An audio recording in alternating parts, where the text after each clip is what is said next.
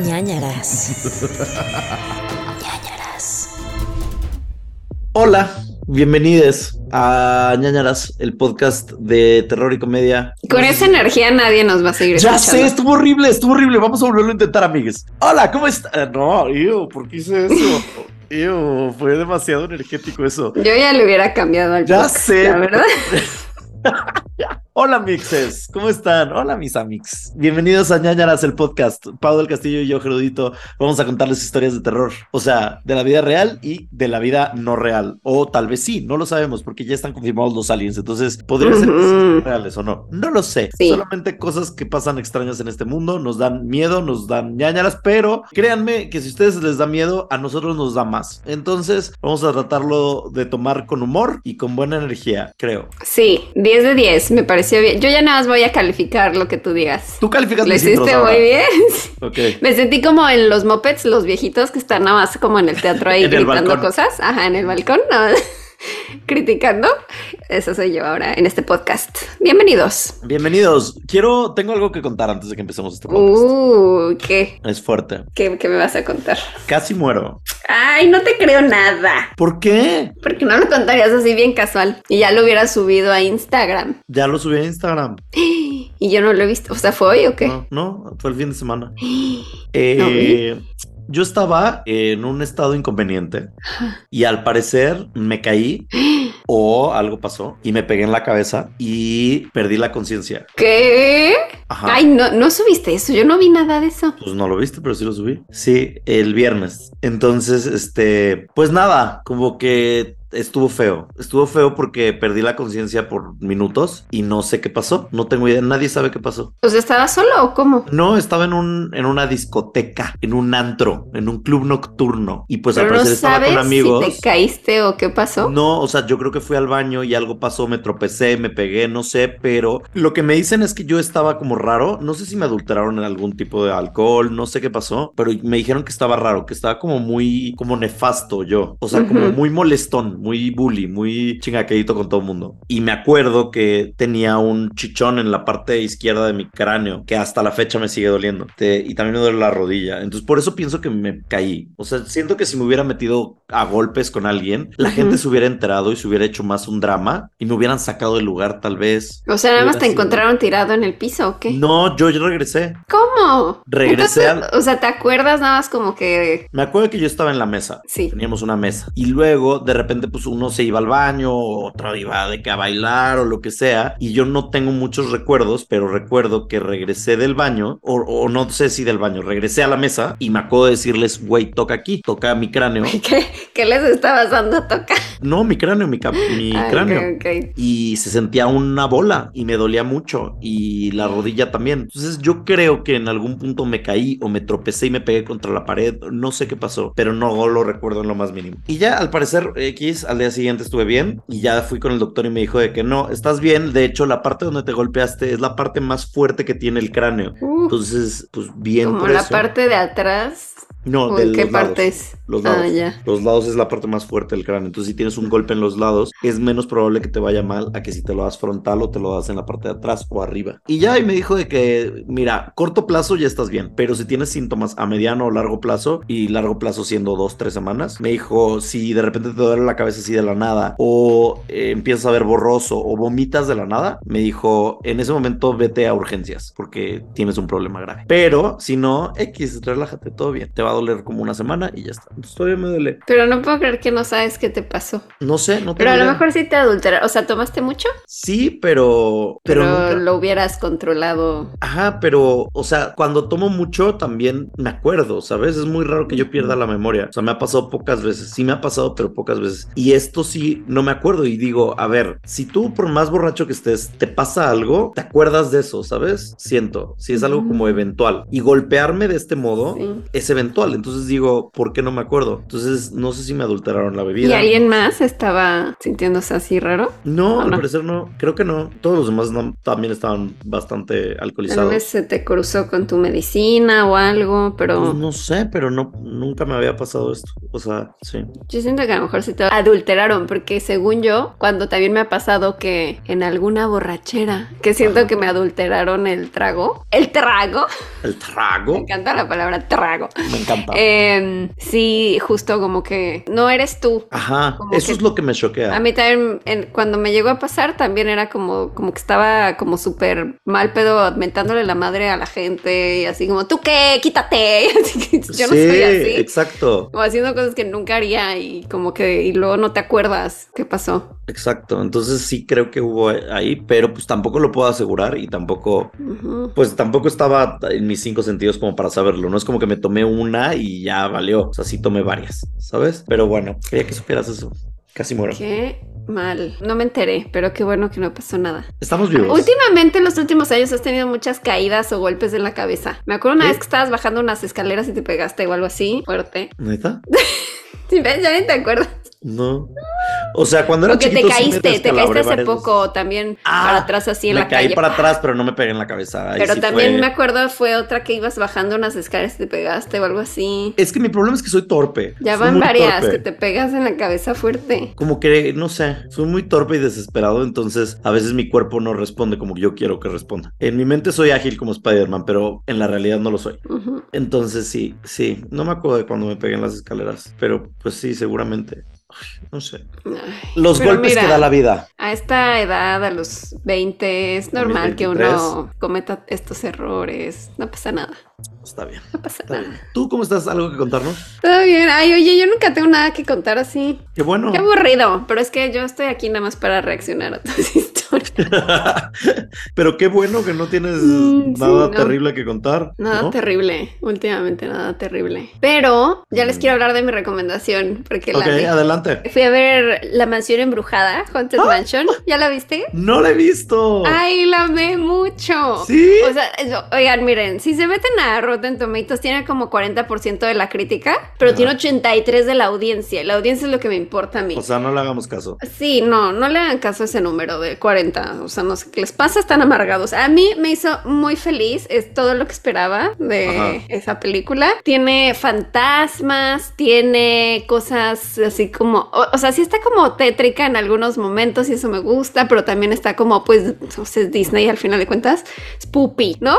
Y además el elenco está súper padre. Tiene a Owen Wilson, a Danny DeVito, Tiffany Haddish, Rosario Dawson, la Kid, se llama la Kid Williams, me parece. Ajá. No sé, o sea, todo el elenco me pareció muy bueno. Y si son fans de esta atracción de los parques de Disney, tiene como muchas referencias, incluso si nunca has ido, está padre porque te da como todo este recorrido que te hace sentir que estás ahí. Ok. Tiene como muchos momentos que son como sacados de la atracción Ajá. y también como algunos easter eggs o momentos como muy clavados. Es que no sé qué tan clavado eres, pero ubicas lo del este el fantasma de el Hatbox Sí, sí, ese. sí. Bueno, si no saben de qué estoy hablando, vayan. Ay, yo ya estoy aquí recomendando todo el catálogo de Disney Plus, pero hay un, programa Plus. que se llama el de. Imagineers. No, el de. eh, no The sé qué attraction. The, the Big Attraction, The Next Attraction, de algo así. Eh, Sí, algo de la atracción.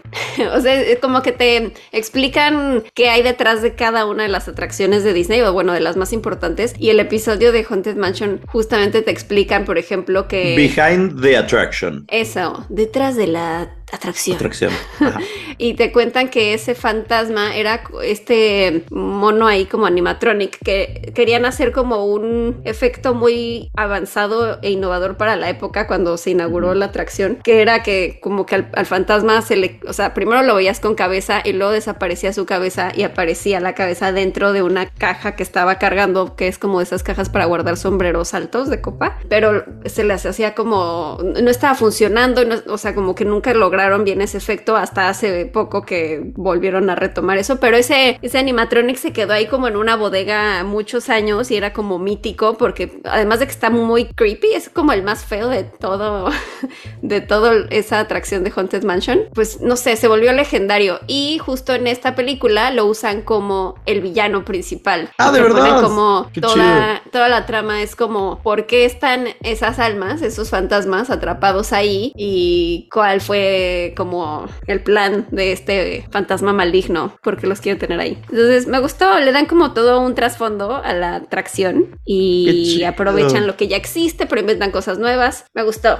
la disfruté mucho. Y el Hatbox es Jared Leto. Sí, además es Jared Leto. Y, Y pues podrías ni darte cuenta porque No. yo- yo no sabía hasta que empecé a ver la película y salía ahí en los créditos que salen al Sí. principio y decía como Jared Leto y yo ¿qué? y Jamie Lee Curtis sale como la, Madame Leota. la sí. Madame Leota, o sea, como que bien. Hay un par de personajes que no te das cuenta. También sale Sigurd, no. Winona, Winona Ryder. Winona Ryder también es la, la La novia. ¿no? Qué increíble, qué chido. Me encantó. sí, Sí, sí, de véanla. ganas. La voy a ver esta semana porque sí se me antoja mucho. Siento que sí te va a gustar. Sí, siento que es totalmente mi tipo de película, entonces estoy esperándola. Pero bueno, yo les voy Ya a la quiero ver en Halloween otra vez. Pero ¿por qué no la habrán sacado en Halloween? No sé, sí se me hizo raro porque Uh, pues, en algún momento en la película es Halloween, de hecho, entonces, Sí, como, qué raro, ¿por qué? es la película más de Halloween que ha sacado Disney en años y era. O sea, era para el momento. Supongo Yo que creo- porque el- los estrenos de verano son los más taquilleros y como que quisieron apostarle a que era, iba a ser. Sí, pero además acuérdate que ahorita tienen todo el tema de la huelga de los Sí. actores, entonces tampoco pueden promocionarla, entonces yo y creo... además salió al mismo tiempo que Barbieheimer y Misión Imposible, y, o sea, ahorita está como atascada la cartelera. Yo creo que sí fue una mala decisión de parte Sí. de Disney, pero pues ellos son más inteligentes que yo, por algo ha de ser. Por Tal algo. vez eh, no le tienen mucha confianza a la película o quieren sacarla ahorita para que en octubre salga en Disney Plus. Y entonces Mm, eh, probablemente, mucha sí. gente se suscriba y mucha gente la vea en Disney Plus y sea como más una película de Disney Plus. Mm. Esa es mi teoría. Esa es mi Seguro, sí, seguro fue por eso. Bueno, yo voy a recomendarles también una película que me hizo muy feliz y nunca había visto. Hellraiser del 2022. Mm, no la he visto aún. ¡Wow! ¡Qué felicidad me dio ver esta película! Creo que está en Star Plus, si no me equivoco. Según yo sí. sí, sí está en Sí. Star Plus. En Star Plus. ¡Qué felicidad de película! De verdad, qué increíble. Tiene todo lo que yo quería de una película de este tipo. Me recuerda muchísimo a 13 Fantasmas. Muchísimo. Pero obviamente más gore. Mm, para quien no lo sepa, es un remake, obviamente, de la película de los 80 de Hellraiser, que se volvió icónica y de culto. Y trata sobre una, un cubo o un artefacto misterioso que utiliza la sangre y sacrificios humanos para darle a la persona que es el dueño algún tipo de poder, ¿no? En esta ocasión está bien como desarrollado. Me encantó las escenas de sangre, están padres. Los demonios que son Cenobites, sí, ¿no? Sí, Cenobitos, sí. sí. Porque Deadites son los de Evil Dead, ¿no? Sí, Cenobites eh, están bien creepies y la casa desarrolla la mayoría de la acción. Tiene como botones y puertas y laberintos, entonces me recuerda muchísimo a 13 fantasmas y es una Uh. película bastante, según yo está bien. No es la mejor película de terror del mundo, pero me recuerda mucho a estas películas noventeras de terror, de gore. Entonces yo la disfruté muchísimo, bastante. Es una película que les va a gustar nada más para echarse un rato a ver la tele. Sí, está padre, está divertida. Y esta mujer como Pinhead, ¿qué tal? Increíble, o sea, es que en realidad pues, no la puedes cagar tanto, siento, ¿no? Porque no es Es como que además no, es muy expresivo Ajá. Pinhead, ¿no? O sea, Pennywise sí es un demonio payaso, que sí hay mucha gesticulación y hay mucho como fisicalidad al respecto. Y la sacerdotisa esta, o el sacerdote, que es el personaje eh, de Pinhead, que todo el mundo conoce, pues es más como serio y Serio. formal y estoy esperando. Formal, como si estuviera pidiendo Sí. un trabajo. Pues es que sí parece, ¿sabes? O sea, sí está pidiendo un favor. ¿Cuáles Entonces, son los entregables de esta semana? eh, sa- sacrificios humanos son los entregables que te pide todo el tiempo. Entonces, chéquenla, chéquenla, está padre, está divertida y, y sí, te da esa vibra, te da esa vibra de, no sé, no te asusta tanto, siento, pero te hace feliz. Entonces me hizo muy feliz. Hellraiser del 2022 está en sus plataformas de Star Plus. Muy bien, la voy a ver. Ok. Y corrección, acabo de decir la Keith Williams y se llama la Keith La Kid Smith. Stanfield. St- No, la Kid Stanfield.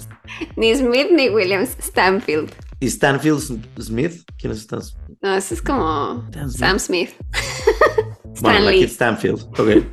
Está bien. Está bueno. Muy guapo él, por cierto. Les queremos recordar que tenemos playeras, tenemos merch y sudaderas que están bien cómodas de ñañaras. Las pueden encontrar en la página de chunchos.mx. Eso es chunchos.mx para que las chequen en esos momentos, para que vayan y compren su favorita. También tenemos una taza que es mágica y con el calor aparece un bosque embrujado y sin el calor nada más aparece el logo y es totalmente negra. Y además también les queremos recordar que si quieren apoyar este podcast es bien sencillo. Lo único que tienen que hacer es meterse a patreon.com diagonal Nanoras podcast. Patreon como patrón, pero con la E ahí metida. Patreon.com diagonal Nanoras podcast. Y hay diferentes categorías donde van a tener o van a recibir diferentes beneficios, incluyendo los expedientes secretos ñ, en donde platicamos a la semana sobre algún tema en específico. Tal vez les narramos noticias, tal vez le damos un caso. Entonces hay de varia cosilla para que lo revise por allá. Y además que nos sigan en todas nuestras redes sociales como arroba Nanaras Podcast, ya sea Facebook, ya sea TikTok, ya sea Twitter. Ahí estamos. Hay una comunidad bien chida que está en Facebook que se llaman Los Ñañers y pueden acceder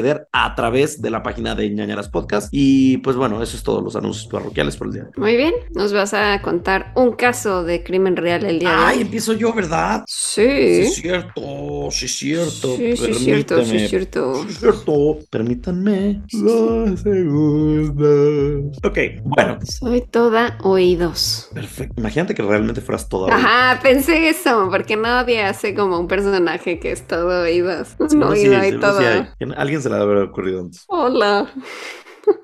Bueno, empecemos esta historia. Esta historia está relacionada a un caso que les hice hace varios episodios, que fue el de los matagatos, el episodio 64. Ya verán por qué. Ay, ¿cuál era el de Matagatos? Porque cada vez que veo ese título digo, ¿quién mató a un gato? Yo no me acuerdo de esto. Los Garrido que mantuvieron a JC Dugard. Pero pues ahí, había, ahí no habían gatos, ¿o sí? Creo que le llevaron un gato y lo mataron. ¿Ni tú te acuerdas? Sí, Ah, les llevaron un gatito y a las semanas como que ya se desesperaron y lo mataron y luego y lo volvieron a hacer y así. Ay, Algo así fue, según yo. No sé, amigos, eso fue quién hace sabe. Un mes. Ya no nos alturas acordamos no de qué hablamos la semana pasada. Yo, mira, con suerte estoy vivo. ¿Tú quieres que mi cerebro tenga esos eh, conocimientos? No, chiquilla. No, no.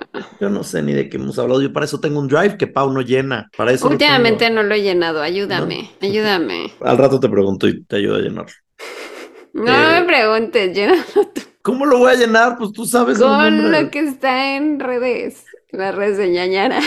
Vean, cómo me trata. Soy el esclavo de este podcast. Yo llené todo hace poco, pero ya no lo he puesto Hace al corriente. 60 episodios. Y tenemos hace un mes pendiente de tomarnos fotos con nuestras playeras de ñañara, de chunchos. Ya lo vamos a hacer. Es que nos tenemos que recordar el uno al otro. Para eso tenemos un podcast de dos. Así como ese meme que pusieron hace poco, de yo no sé ni a qué vine. El de, ay, tenía que traer mollo". un pan. Dale, ¿a qué vine? Sale aquí. Y me dio risa que los comentarios decían, así es todos los episodios. Yo ya no sé qué hago aquí. Me encanta que manden memes. Es, es la mejor parte de tener un podcast. Que manden memes y que hagan dibujitos y cosas así. Es lo mejor. Sí. Entonces mándenos, por favor. Sí. Bueno, vamos a transportarnos al 19 de noviembre de 1988. ¿Ok? En esa época se escuchaba The Locomotion, que fue el primer sencillo oficial de Kylie Minogue. Imagínate, imagínate. Come on, baby. No, eso no era. ¿Cómo iba la de The Locomotion? Oh, Come on, baby. Mm, no sé cuál es. The Locomotion, pero no sé si esa es otra como de los 50. Bueno, ay, era muy buena la de Locomotion. También se escuchaba Kokomo de Beach Boys y en primer lugar del cine estaba Child's Play o la primera en la entrega de Chucky, Chucky, el muñeco diabólico. También estaba Scrooged, que era una nueva versión de la leyenda de Scrooge interpretada por Bill Murray. Esas eran como las películas. Ok. ¿cómo, cómo iba la canción de Locomotion? No voy a poder. Amigos, para eso tenemos una cosa que se llama Internet, para que estas dudas no salten. Come on, baby, to the locomotion. Sí era esa. Claro es que que creo que nunca la he escuchado. Sí, sí las he escuchado, siento yo. To the. Come on, baby, to the locomotion. ¿Nunca la has No, nunca la escuché, no. No. La amo. Bueno, sí era la que yo estaba pensando, mixes de Locomotion. Y, ah, yo estaba leyendo. Ando muy distraído. Muy distraído. ¿A qué vine? ¿A qué vine? No, también me dijo la doctora, si sientes confusión o que no sabes qué estás haciendo, ve a urgencias porque podría ser un síntoma. Pero le dije, pero pues, pues, ya llevo mucho tiempo de mi vida viviendo así y se rió. Sí, yo también. Ya notaría si es síntoma o nada más. Por cierto, hoy otra cosa, hoy me puse toxina botulínica.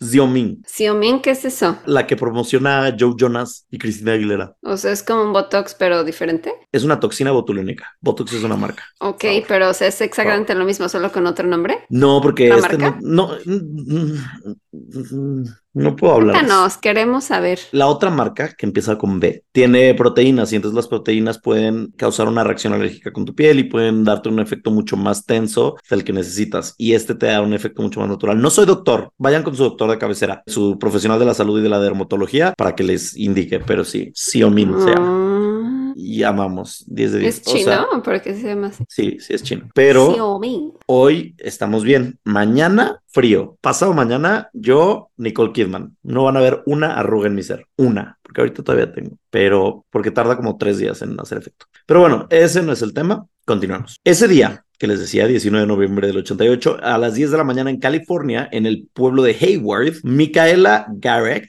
de nueve años, estaba teniendo un día como cualquier otro, cuando su amiga Katrina la va a visitar a su casa. Van Katrina y Micaela jugando y vivían relativamente cerca, entonces era un, algo normal que fueran a jugar a la casa de la otra. Y este día era sábado, entonces Micaela se puso unos jeans, una playera, unos zapatitos negros, sus aretes favoritos de perla y dijo, vámonos a jugar. Después de estar jugando, Lo contaste como si se fuera a ir al antro. sí, Que se puso para ir al antro. ¡Vámonos a jugar! vámonos a jugar al patio. Entonces Ah, están jugando en el patio, platicando, jijiji, jaja, las escondidillas y las muñecas y todo esto, y de repente les da hambre, ¿ok? Y dicen, ay, pues vamos a comer algo. Bueno, vamos. Y entonces agarran sus patines del diablo, sus scooters. Y van al- patinete. ajá, y van al mercado, al supermercado que estaba a dos cuadras de su casa. Entonces ahí va, trin, trin, trin, ¿Qué hubieras comprado tú Depende de esa edad o ahorita. a esa edad? A esa edad, una paleta vampiro, Uf, unos... chetos Unas rufles de queso, Ok, sí, sí. un ¿Qué tal un pepperami? un pepperami, un Sprite y... ¿Preferías refresco o así de que frutzi? Nombre de Un refresco. frutzi congelado. Pau Pau. Me gusta el frutzi que el pau pau. No sabría la diferencia. Y No te la puedo decir, pero mi paladar la conoce. Si yo te diera a probar un Pau Pau y un Fruity, Sí. ¿sabrías? Sí, sí, claro. ¡Claro que no, Mm. Paula! Frutzi. Te voy a hacer esa el- prueba, vas a ver. Ay, el pau pau sabía como un poco más químico. Y el frutzi sabía más azúcar. Era agua con azúcar y colorante, Sí, básicamente. básicamente es eso, pero me sabía más químico el pau pau. Ok. O tal vez era que no sabía tanto azúcar y por eso no me gustaba tanto. Mm, tal vez. Tal, no sé, la verdad no sé qué estaba compuesto, pero no, no, yo sí prefería el refresco, creo. Sí, sí me gustaba el refresco de chavillo. ¿Tú qué hubieras agarrado, además de tu... El Frutzi. pepperami, también paleta vampiro y unos fritos de chorizo. ¡Ay, qué asco! Ya, no me atormentes con los fritos de chorizo asquerosos. Asquerosos. Sí, O los de colmillito. Y así ya tengo mi paleta vampiro y colmillitos. Tú full on Halloween, Ok. fulón. Ay, ¿qué tal un fruity fantástico? ¿Cómo Te faltó un Delaware Dela- Punch. Delaware Punch. Ajá. Ese era de terror también. Este, La niña Darks. la niña Darks, la niña Halloween. Mira mi lengua. Bueno, pues van al supermercado, no sabemos qué compraron, pero pues algo compraron, algo compraron. Luego dejan sus scooters en la entrada, ¿ok? Porque no puedes entrar con scooter, con patín del diablo. Compran eh, estas cosas, salen de la tienda y se van caminando una cuadra hacia sus casas, y de repente dicen, "¡Ah! los patines del diablo se les olvidaron en el supermercado. Estaban muy emocionados con sus paletas vampiros y sus rufles de queso y sus mm, fritos de chorizo asquerosos. Y entonces regresan al supermercado por sus scooters, por sus patines de diablo, y llegan y nada más había uno. Se habían robado uno de sus patines. Y entonces preguntan a la tienda y le dicen los de la tienda, no, pues no, aquí no hay patines, no hemos visto a nadie que entre con patines del diablo. Y entonces salen como un poco derrotadas y diciendo, ay, ¿qué habrá pasado? Y ven que está en el estacionamiento el patín del diablo de Micaela. Y entonces dice, ah, pues voy a ir por él. Y entonces va caminando, agarra su patín del diablo y cuando agarra su patín del diablo, perdón que me ría, un hombre la agarra a ella. Sí. ¿Por qué te reíste? No sé, me dio mucha risa sin querer, como de incomodidad, de verla agarrar el patín y luego alguien agarrarla a ella y fue como una cadena de agarrar. Eh, no, no es nada chistoso, amigos. Mi mente, me pegué en el No. cerebro, me pegué en el cráneo. Ayúdenme. Estoy roto ya.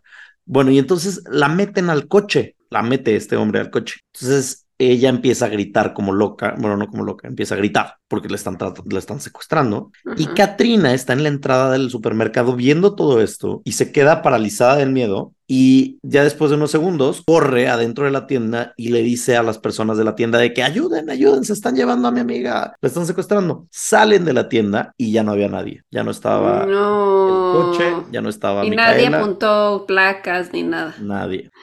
Este sería el inicio de la desaparición de Micaela Garrett.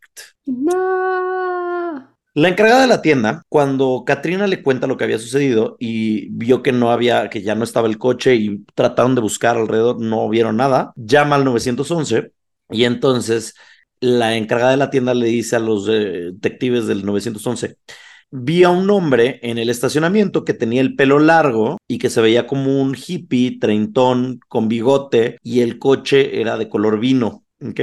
La policía se pone a trabajar con el retrato y empiezan a intensificar la búsqueda. Buscan por todos lados a este hippie treintón que había secuestrado a una niña en su coche color vino. Y el tema es que la empleada se había equivocado y había descrito a otro cliente. Ay, no, como, o sea, el primero que vio en ese momento lo escribió o qué. Sí, o sea, ella dijo, ah, es que yo vi a uno que tenía barba y treintón y como hippie, traía un, color, un coche color vino. Y entonces la, la policía se puso a buscar a esa persona, pero esa persona no era. Entonces, De nueve años, la primera niña no inútil de este podcast, la primera niña útil. No, han habido varias útiles. Bueno, está bien. Es más, no, ninguno es inútil, simplemente. Sí, hay muchos niños inútiles. Y puedes no saber cómo reaccionar en el momento porque te paraliza el miedo. No estoy dispuesto a pelearme por este tema contigo. Hay niños inútiles. No creo la mayoría que tú de los hubieras reaccionado muy bien. Yo era un niño muy precoz. ¿Tú no supiste qué hacer cuando tu papá se arrancó y te dejó ahí? Sobre sigo vivo y con ellos. Corrí hacia ellos y les toqué la ventana eh, sobre reforma. Claro que supe. sí, sí, Actué. Sí, era un niño útil. Y yo leía muchos libros y sabía francés. Yo era un niño muy útil.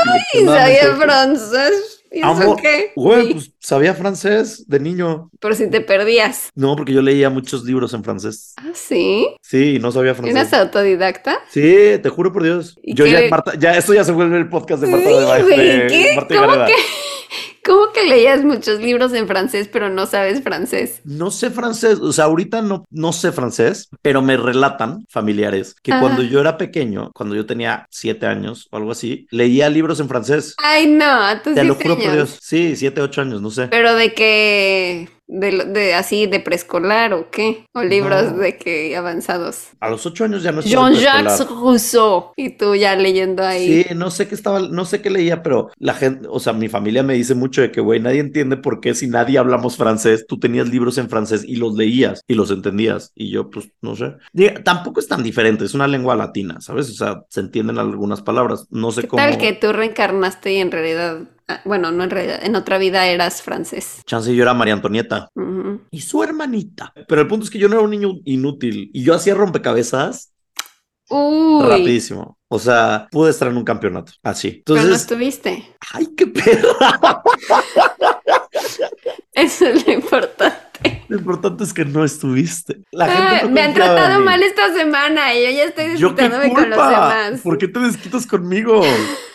me estás tratando fatal desde el episodio pasado que me dijiste algo así como de que no, no te creo, no creo tu caso o algo así. Pues no, convénceme. Yo a este podcast estoy siendo buleado. Perdón, te creo, te creo que sabías francés. Gracias. En el fondo no lo crees, pero está bien, está bien. pues es que yo creo que lo leías, pero no entendías que estabas leyendo. Exacto. O sea, tu comprensión no, no captaba, nada más era como... Tú leía, leía letras nada más. Ajá, leías letras. No es, no. Que te inventabas tú. Y yo diciendo a mi familia, ay, sí, acabo de leer un libro de esto y esto y esto, y no tenía nada que ver. De que yo leyendo física cuántica. Gerard. Te conté la vez que me, que, que, regresé, que me quedé en París varado en un antro y regresé hablando francés. ¿Qué? No.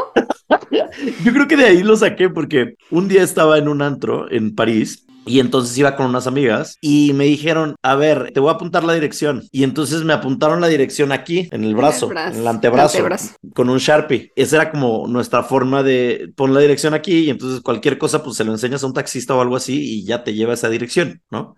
Es un gran tip por si salen de borrachera y van con amigos y están en un país donde no hablan el idioma, hagan eso. Es infalible, porque si se te acaba la pila del celular, pues ya sabes cómo, cómo regresas. Y entonces una amiga mía iba, estaba conmigo y entonces nos pusimos bastante inconscientes y de regreso me dijo que yo todo el camino de regreso del lugar al hotel donde nos estábamos quedando, yo hablé francés con el taxista, pero yo platicaba, yo mantuve un, entablé una conversación con un taxista y yo le explicaba cómo llegar al hotel. Me hubiera gustado ver esa conversación. Seguro el taxista mentándote la madre de ya cállate, no estás diciendo nada. Y tú aquí así de oui, oui, yo, oui, oui, croissant. Pourquoi? Je suis.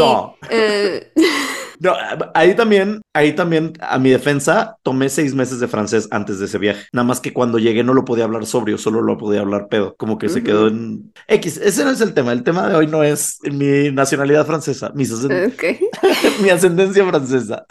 O sea, yo también tomé seis meses de francés, pero lo único que aprendí fue como de quiero comprar un boleto para, de tren en la estación central. Estas frases que nunca en mi vida voy a usar. Por eso, pero tal vez cuando acababas de tomar clases, a los tres meses sí hablabas francés, o sea, sí podías entender mucho más, ¿sabes? Entonces yo La Gare du Nord. La Gare du Nord. Bonjour. Siempre son esas cosas. Quiero ir a la estación del norte de trenes, por favor. La Gare du Nord. Uh, Excusez-moi,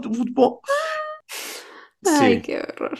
Qué horrible. Bueno. Algún día aprenderemos bien francés. Bueno, tú me enseñarás, creo. Yo te voy a enseñar. Yo ahora soy maestro certificado de francés.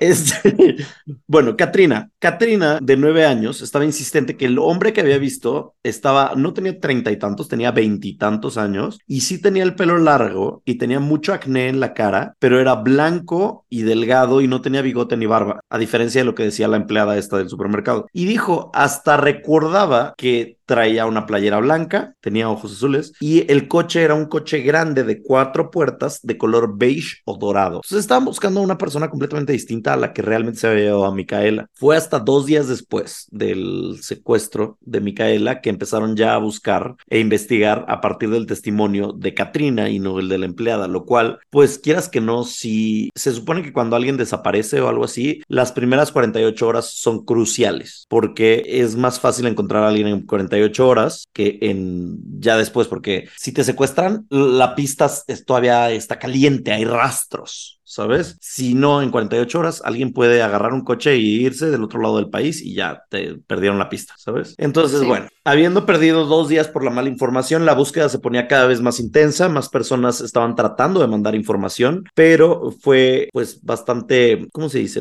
poco fructífero. Fue una de las investigaciones policíacas más extensas del condado, incluyeron helicópteros, aviones, trataron de encontrar el rastro y revisaron cada metro del condado para ver si veían al abductor o veían el coche. Pasaron semanas y nadie supo qué había sucedido con Micaela. Lo más que pudieron entender de evidencia fue que en el scooter había una huella dactilar, pero esa huella dactilar no correspondía a nadie. Así es. Eh, ¿Cómo que a nadie? O sea, no. Bueno, nadie que tuviera. Nadie en el sistema. La familia de Micaela puso una recompensa de 70 mil dólares a quien diera información que diera con el paradero de su hija, pero ninguna resultó fructífera. Fructífera es mi palabra de hoy. Es una gran palabra, fructífera. A estas alturas, ya era diciembre, la foto de Micaela aparecía en todos los cartones de leche para ver si alguien la reconocía. Llegaron a darse más de 42 mil volantes con su cara. Es un bueno, o sea, pónganlo en nuggets. Es chingo. O sea, 42 mil. Sí, sí es mucho. Muchísimo, muchísimísimo. Imagínense un libro de Harry Potter, el más extenso. Tiene 600 páginas. Algo así, ¿no? 700. La Orden del Fénix, me parece que es el más. ¿Qué te ríes? Tu comparativo de imagínense las páginas del libro. Es que sí. Pues es que siento que tiene sentido. A ver. Volantes, ajá. Ajá, si fuera la Orden del Fénix, ¿cuántas hojas tiene? Vamos a ver, para que vean, para que se lo puedan imaginar. Orden del Phoenix Book Pages, Book Page Count. Tiene 896 páginas. ¿ok? Casi 900 páginas. Dejemos las 900 páginas, su librito de Harry Potter. Ahora, 42 mil entre 900, 46 libros de Harry Potter de Orden del Fénix. Es muchísimo. Sí que lo es. Sí, que lo es. Pasaron años, los Garak nunca tuvieron noticias sobre Micaela y fue la primera mujer, o mejor dicho, la primera niña desaparecida en aparecer, en el programa de America's Most Wanted en 1988. La niña desaparecida aparecida. Y entre los sospechosos, vamos a platicar de ellos antes de terminar con este caso, porque, spoiler alert, hasta la fecha nadie sabe qué pasó con Micaela. Ay, no pensé que nos ibas a decir dónde estaba. No, lo siento. Si supiera, no tendría este podcast. Estaría ayudando a los detectives en Estados Unidos, en California. Los sospechosos. Uno de los sospechosos fuertes era Philip Garrido, que es el que les conté en el caso 140 y no, 164, que abdujo a JC Lee Dugard, que la tuvo 18 años encerrada en la parte de atrás de su casa. ¿Te acuerdas de eso? Bueno, pues ambas fueron secuestradas de formas similares, de que iban camino a la escuela o estaban como por sus cuadras, iban solas y las secuestraron las agarraron en un coche. Y el tema fue que la policía se dio cuenta que lo único que hay similar es el modus operandi de, de ambos casos, pero en realidad no hay más evidencias que apunten hacia Philip Garrido. Entonces, pues ya dijeron, no fueron los Garrido ni él ni su esposa. Y luego, pues también JC Lee Dugard salió después de todo este encierro de 18 años y todas estas cosas. Entonces, ella hubiera dicho, ¿no? De que, ah, sí, yo vi que agarraron a alguien más o yo vi que lo que sea. Entonces, pues no. Luego se encuentra el siguiente sospechoso que es Lauren Herzog, que formó parte de un dúo de asesinos que les voy a contar en un par de episodios. Yo, yo ya me estoy yendo de episodio en episodio. ya todo está conectado. Ya es un multiverso de ñañaras. Ya es el pollo del conejo. Exacto, es que no te pasa mucho que encuentras un caso y de repente ese te lleva a otro caso similar, pero también increíble, entonces, ajá, eso me pasa mucho. Entonces, ya les contaré de ellos, que es un dúo de asesinos y uno de los dos mandó una carta a la policía diciendo, oye, pues mi compadre este se parece mucho al del autorretrato que dicen que secuestró a la niña esta Garek. Y entonces, pues dijeron, pues puede ser él. Y entonces le enseñaron la foto a Katrina y Katrina dijo, pues la verdad, sí creo fuertemente que tiene un parecido a la persona que yo vi, entonces sí podría ser. Eventualmente, ya hablaremos del caso de estas dos personas, pero estas dos personas tenían una fosa común donde echaban los cuerpos y revisaron los cuerpos y ninguno era el de Micaela Garay. Entonces, pues probablemente no fueron ellos, descartaron ellos y no había tampoco ADN que mostrara alguno de ellos. Y bueno, terminamos con David Mish. Y David Mish está arrestado actualmente. De hecho, lo arrestaron a finales del 2020. O sea, tuvieron que pasar 32 años, ajá, algo así, 32 años para que eh, lo lograran arrestar. Bueno, no, de hecho, él ya estaba en la cárcel, pero para que lo arrestaran por esto. Él está en la cárcel desde 1989 y están a punto de enjuiciarlo, pero, pero, ¿qué hizo David Mish? David en 1986 asesinó a un par de mujeres, a unas amigas de 18 y 20 años. Lo descubrieron ya que una de ellas tenía restos de su ADN debajo de la uña, porque ellas se defendieron contra él. Una de ellas fue asesinada con un balazo en la cabeza y la otra fue apuñalada a muerte. El juez dijo que probablemente en las últimas audiencias o los últimos juicios ha dicho que tal vez él recibió ayuda de un policía para que no lo atraparan, porque además uno de los policías que trató ese caso era cuñado de un primo del esposo de una de las víctimas y era amigo de este güey. Entonces dicen, mm, tal vez ahí hubo como algo de coludidos o algo de... El chanchullo ahí. Ajá, el chanchullo. Y las encontraron también en un lugar lejano en donde dijeron, estas mujeres no irían a este punto a menos que fueran con alguien que conocieran o alguien que les conociera les dijera, ven. por eso dicen, yo creo que hay alguien más involucrado en este caso. El tema es que hace unos años, hace como cuatro o cinco años, volvieron a abrir el caso de Micaela Garet y entonces revisaron el ADN una vez más del scooter, el de las huellas dactilares que te digo que no encontraron, y encontraron que ya fue un match, cuadraba. Coincidencia, ajá, coincidían. Coincidía con el ADN de David Mish. Entonces ya le dijeron, ah, también fuiste el asesino de esta vieja, ¿eh? O no de esta niña. No creo que hayan dicho eso. Bueno, pero lo pensaron. De esta otra víctima. Y como las leyes de repente no son las mejores ni las personas, el juez que está encargado del caso dijo o acaba de poner como un mandato, por decir así, que aunque a David lo encuentren culpable por el asesinato de Micaela Garé, que va a poder salir eventualmente bajo fianza y no va a poder ser ejecutado porque no hay suficiente evidencia. Entonces la gente está como, güey, ¿de qué me estás hablando? Si mató a una niña da igual. O sea, ¿por qué le quitarías eso? ¿Por qué no le darías cadena perpetua o por qué no le darías pena de muerte? Y además dicen, es más, sería mejor que se las dieras porque chance y con eso puedes negociar con David Mish y decirle, güey, ¿sabes qué? No te voy a dar pena de muerte, no te voy a ejecutar y no, o no te voy a dar cadena perpetua, pero dinos dónde está el cuerpo de Micaela, mínimo para que encuentren los restos de Micaela, pero ahora ya no hay con qué negociar con él. Entonces, encontrar el cuerpo de Micaela va a ser probablemente mucho más difícil y él se ha declarado inocente tanto de este asesinato como de los otros dos. Entonces, como les decía, el caso estuvo en America's Most Wanted, el primero en desaparición infantil de la historia. También apareció en el 2009 en America's Most Wanted, una vez más, y apareció en Misterios sin resolver en el 89 y en Larry King. A partir del secuestro y de la desaparición de Micaela, cada año en el aniversario la gente se junta en el lugar donde sucedió, afuera del supermercado, en el estacionamiento, y les dejan listones, velas y flores que ponen al lado de donde estaba el coche que se estacionó y se la llevó. Y la mamá de Micaela tiene un blog dedicado a, pues, nueva evidencia, testigos o lo que sea, y ofrecen a la fecha 10 mil dólares por la información de la desaparición. Y ella dice que no quiere pensar que su hija está muerta, pero pues cree que es lo más seguro. Gracias por la depresión. Mal viaje, la parecida desaparecida. Mal viaje. La niña del scooter, la niña de los rufles de queso y chetos de colmillo. Mm, paleta de vampirito. ya no existe la paleta. Ya habíamos hablado de esto, pero ya no existe la paleta de vampiro, ¿verdad? No, ya no existe. Pero mira, todo es por golosa. Si las niñas no hubieran tenido hambre o, los papás la acompañaran al supermercado o hubiera, hubiera golosinas en la casa, no hubieran ido al supermercado. Y tal vez esto no hubiera sucedido. Niña no, golosa. Pero estás diciendo como si fuera su culpa. No le estés culpando de que quiso comerse algo. Bueno, tal vez había. De grosella. Yo quiero ver si hay paletas de grosella. ¿Ya no venden paletas de grosella o qué? Lo más cercano se llama lapicito. Helado ya me habías dicho esto. Ajá, ya te había contado. Y es de, me parece naranja con grosella, pero con una punta de chocolate. Eso es lo más cercano. Y recientemente vi una nueva que se llama Twister, yo dándole promoción a todos los helados, que es de fresa, piña y limón. Y me parece interesante la combinación. Ah, pues y probé, no, espérate, probé una creo que es Mega o Magnum y es sabor palomita de caramelo con chocolate. Ah, no saben la gozada, deliciosa. Y había palomita de caramelo, eh, está muy dulce eso. Y había otra de piña colada también impresionante, deliciosas paletas, de verdad 10 de 10. Son como edición especial o algo así.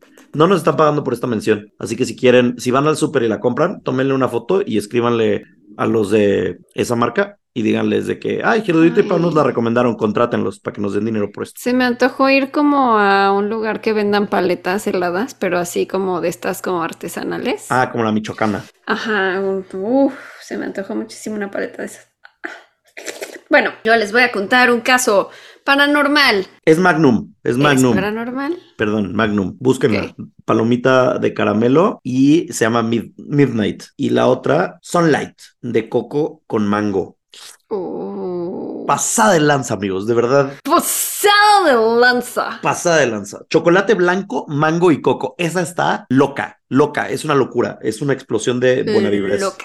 Sí, pruébenla. Mándenme fotos y videos, stories y todo eso, por favor, para que Magnum nos contrate pague. Para decirle a Magnum, mira cómo estamos promocionando tus paletas, mínimo mándanos una ración y páganos.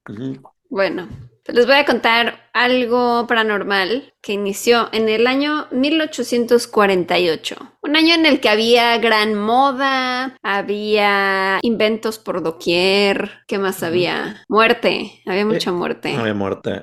¿Qué año? 1848. Uy, la plaga bubónica, la peste bubónica. No fue en esa época, ¿sí? No tengo idea. Seguro había mucha muerte, ese es el punto. Entonces, pues ya saben, cuando la gente moría, se quedaban fascinados con la muerte, con el más allá, con comunicarse con los que ya habían pasado al otro lado.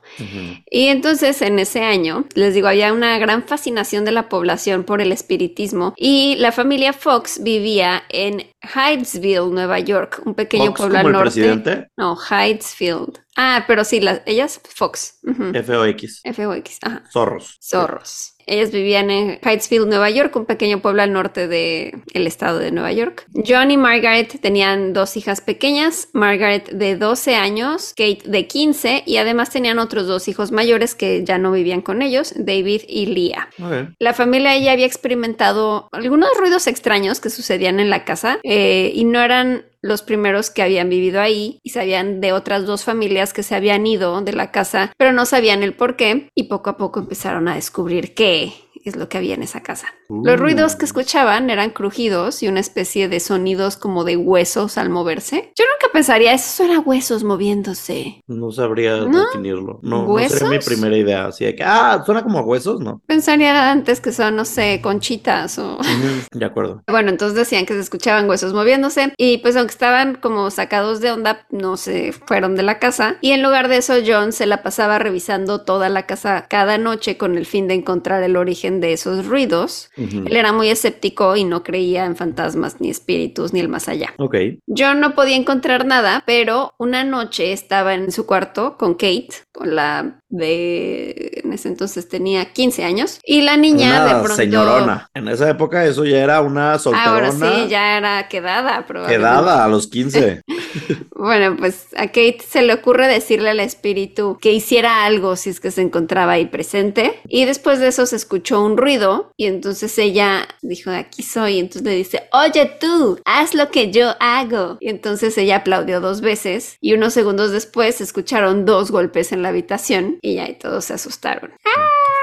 Los días pasaron y las niñas seguían jugando con esa idea de contactar a los espíritus y aseguraban que habían escuchado que el fantasma llevaba unas cadenas puestas. Bueno, no puestas. Suena como outfit de Lady Gaga eso. No, o sea, como que se oían como grilletes. las estaba, ajá, como que cargaba con unas cadenas. David, el hermano mayor, ideó un sistema para que sus hermanas obtuvieran respuestas de los espíritus y era que todas las preguntas debían de contestarse solo con sí o no. Ok, Un golpe era afirmativo y dos golpes significaban que no. ok. No hemos hablado de este caso, ¿verdad? No creo. Ah, ok. No me acuerdo, pero tampoco me acordaba del caso que hice hace un mes, entonces no soy la persona que más no. confiable. Espero que no hemos hablado de esto porque, o sea, yo sí conocía esta historia, pero pensé porque ya la habíamos hecho, pero al parecer no. Lo buscaste en el drive. Sí. Sí, sí. Claro. ¿Y es que lo busqué? No, ya, ya estamos en, a mitad Ya estamos de en esto. ya estamos en esto, amixes. Si ya lo contamos, Todo ah, o nada. sorpréndanse, sorpréndanse una vez más. Todo o nada. Ok. Seguro lo estoy contando mejor que la última vez, además. Entonces, no ¿O pasa no? nada. O. ¿O no? Mínimo antes que no. tenía un sentido. Sabía qué estaba haciendo, pero ahorita ya. Viste si eres el meme.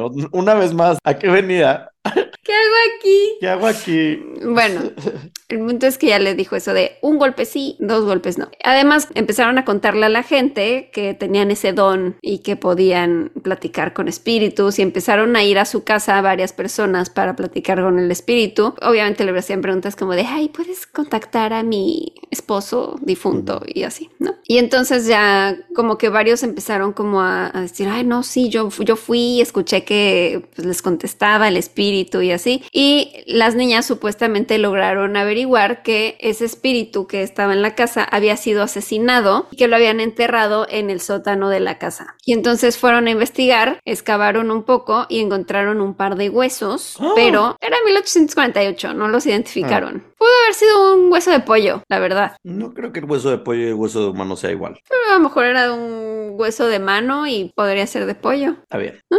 No sé. Ok. Sin embargo, la gente que llevaba muchos años viviendo en la zona confirmó el rumor de que hace algunos años un hombre había sido asesinado en esa zona que nunca se había encontrado su cuerpo. Entonces dijeron, sí, sí, cierto, sí tienen razón las. Fox, sí están diciendo la verdad. Entonces, en 1848, ah, eso era el mismo año, ¿no? Mm. Sí, sigo, Sí, sigo en el mismo año, 1848. no sé por qué volví a decir 1848. Pues nada más para reafirmar, para confirmar. Eh, está- seguimos en el año 1848, ¿ok? Leah Fox, la hermana mayor, le organizó a las niñas una especie de gira por varios lugares donde cobraban las entradas para ver en vivo estas sesiones espiritistas. Ay, que viva. Ajá, dijo, ya vamos a hacer tour. Ajá. Y empezaron por Rochester y su primera gran actuación fue frente a 400 personas y llegaron a cobrar hasta 100 dólares por sesión. Eh, ¿Eh? Que para entonces era muchísimo dinero. Sigue siendo muchísimo dinero, 100 por 400, son 40 mil dólares. ¿Crees que podcast, Sí, sí. este podcast saca 40 mil dólares? No, chiquilla. No, no. No, pues ya, cambio de carrera. Ahora vamos a hacer sesiones espiritistas. Sí, sí. Sí, Se sabe. Se sabe que yo tengo el don. Tú tienes el don niña cristal. Sí. Las hermanas Fox se volvían cada vez más y más famosas, tanto que P.T. Barnum las acogió en su casa Ay. y las dejó hacer, o sea, bueno, las invitó a su casa Mm, ok, diferente. y las invitó a hacer presentaciones dentro de su circo, que era, o sea, el P.T. Barnum and Barley Circus, ¿te acuerdas? Ese Sí, circo sí, muy famoso, el famosísimo. El de. Eh, is el Ringling Brothers. Que El Ringling Brothers no fue luego lo que crearon después del el de P.T. Barnum. Según yo, P.T. Barnum es el de Greatest Showman, Ajá. de Hugh Jackman. Exactamente. O sea, Hugh Jackman las acogió en su casa y las, Ay, se antoja y la- que te acoja. las invitó al Hugh circo. Jackman, el guepardo, que El me meta la garra de adamantium. Ay, Dios santo. Ay, santísimo. Obra del maligno.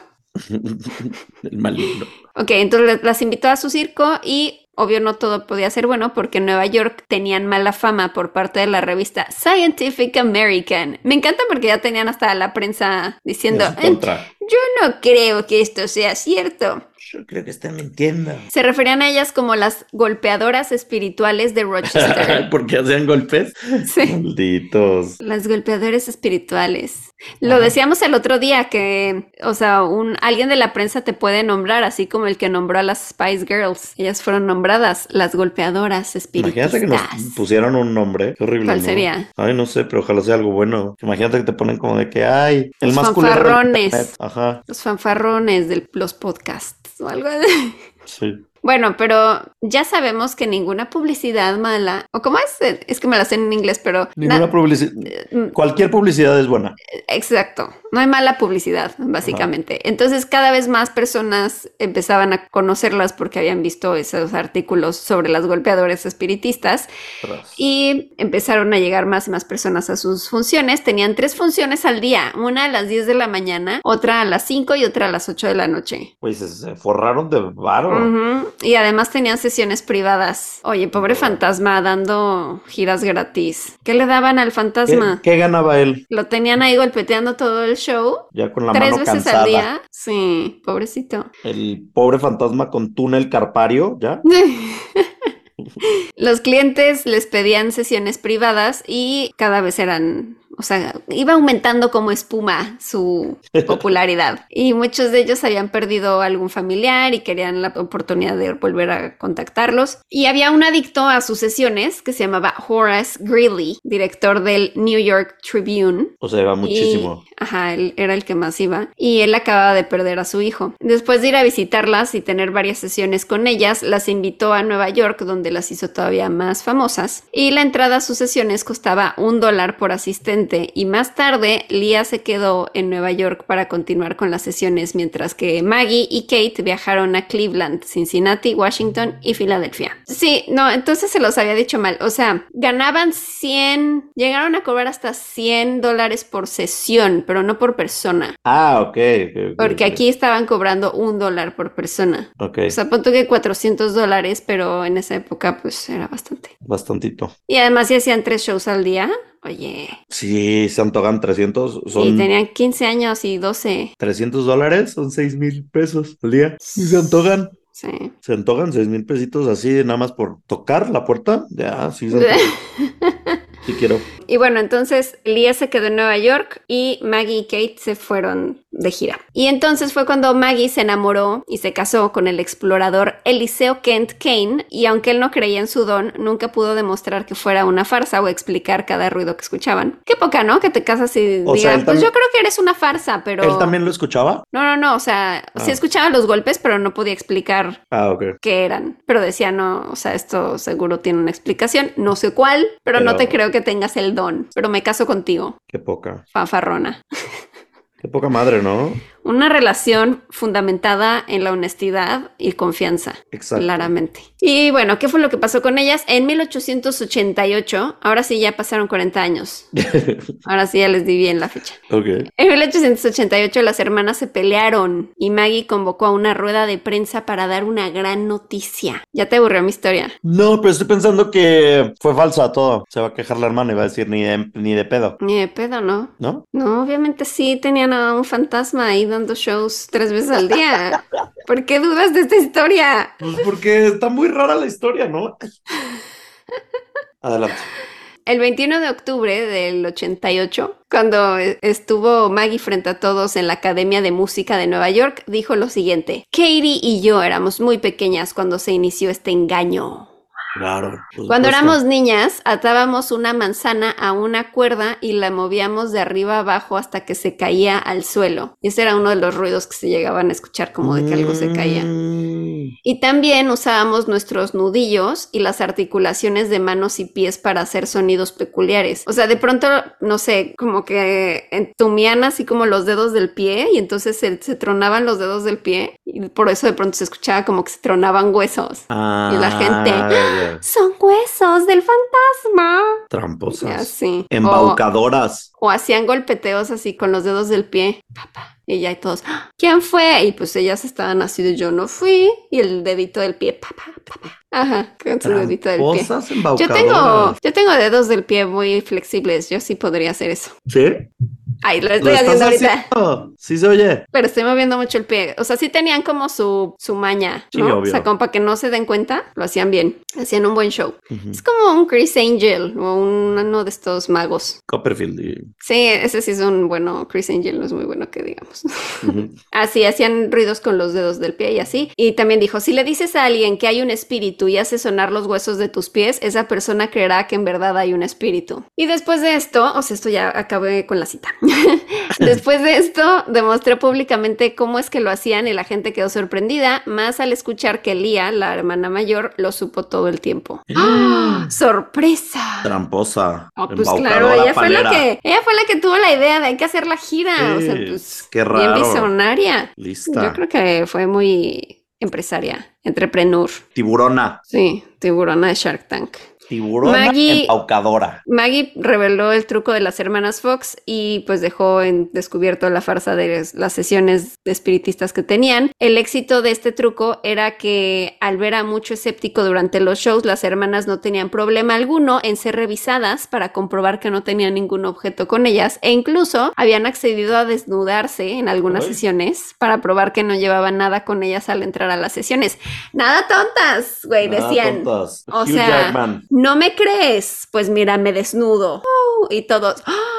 ¡Qué buen show! Vamos. Claro que sí, pues, o sea, el porque pues lo hacían con el pie, da igual que se desnudaran o no, ¿no? Sí, pero además, o sea, yo creo que nadie se quejaba del show al final, era como de, pues mira, no me dieron espíritu, pero, me dieron striptease. La vida es nuda. Ajá. Después de esta confesión, las hermanas aseguraron que las habían obligado a mentir, pero que su espiritismo era verdadero.